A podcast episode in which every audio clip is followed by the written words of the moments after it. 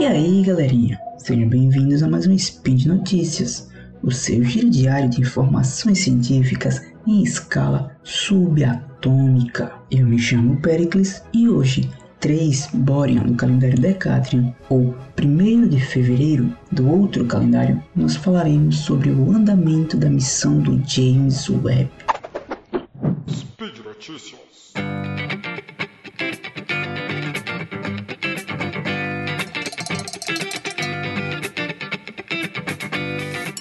O telescópio espacial James Webb entrou em órbita em torno de um ponto no espaço a quase um milhão de milhas da Terra, de onde poderá capturar a luz das primeiras estrelas e galáxias que se formaram após o Big Bang. Conforme planejado, o foguete europeu Ariane 5, que lançou o James Webb no dia de Natal, colocou o telescópio em uma trajetória que exigiu apenas um empurrãozinho para alcançar a órbita pretendida em torno do ponto de Lagrange L2, um dos cinco pontos onde a atração do Sol e da Terra interagem para formar uma zona gravitacional quase estável. Esse empurrãozinho veio na forma de um propulsor ligado por cerca de 4 minutos e 57 segundos, 30 dias após o seu lançamento da Terra, o que proporcionou uma leve aceleração ao James Webb, suficiente para alcançar o seu alvo, uma órbita de 6 meses em torno de L2.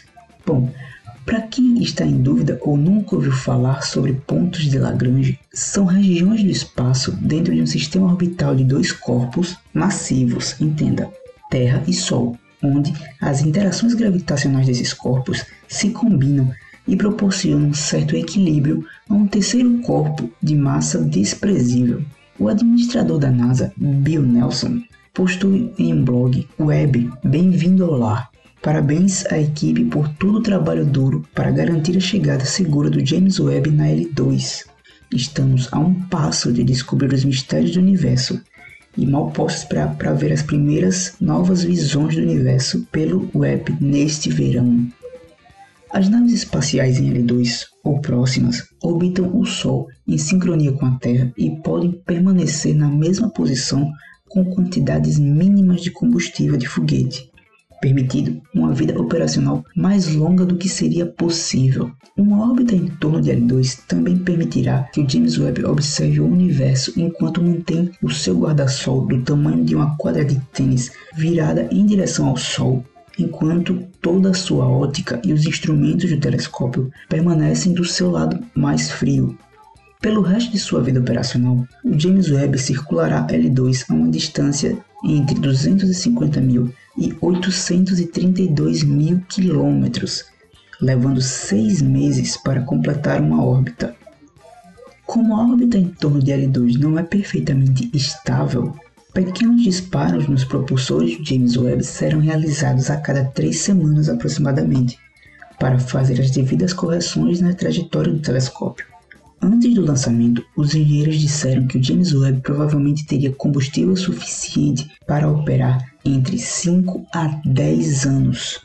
Mas, graças à precisão de seu lançamento e de suas queimas de correção de trajetória quase que perfeitas realizadas posteriormente, agora parece que o telescópio poderá permanecer operacional por muito mais do que foi previsto.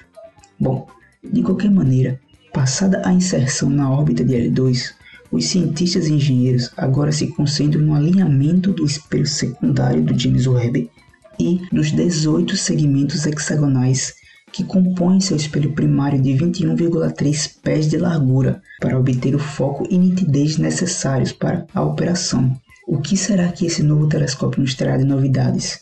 Eu estou bem curioso. Bom, vamos aguardar ao longo dos próximos meses com toda certeza teremos mais notícias e eu garanto que vou trazer para vocês. Beleza, pessoal? E por hoje é só, pessoal.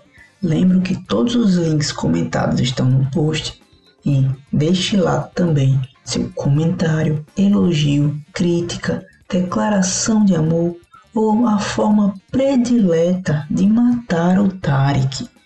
Lembro ainda que esse podcast só é possível acontecer por conta do seu apoio no patronato do SciCast, no Patreon, no Padrim e no PicPay. Um grande abraço e até amanhã.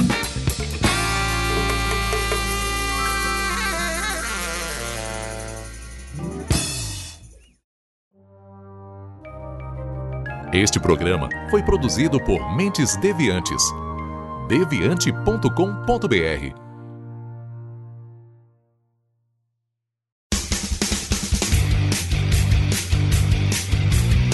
Cortes, edição de podcast.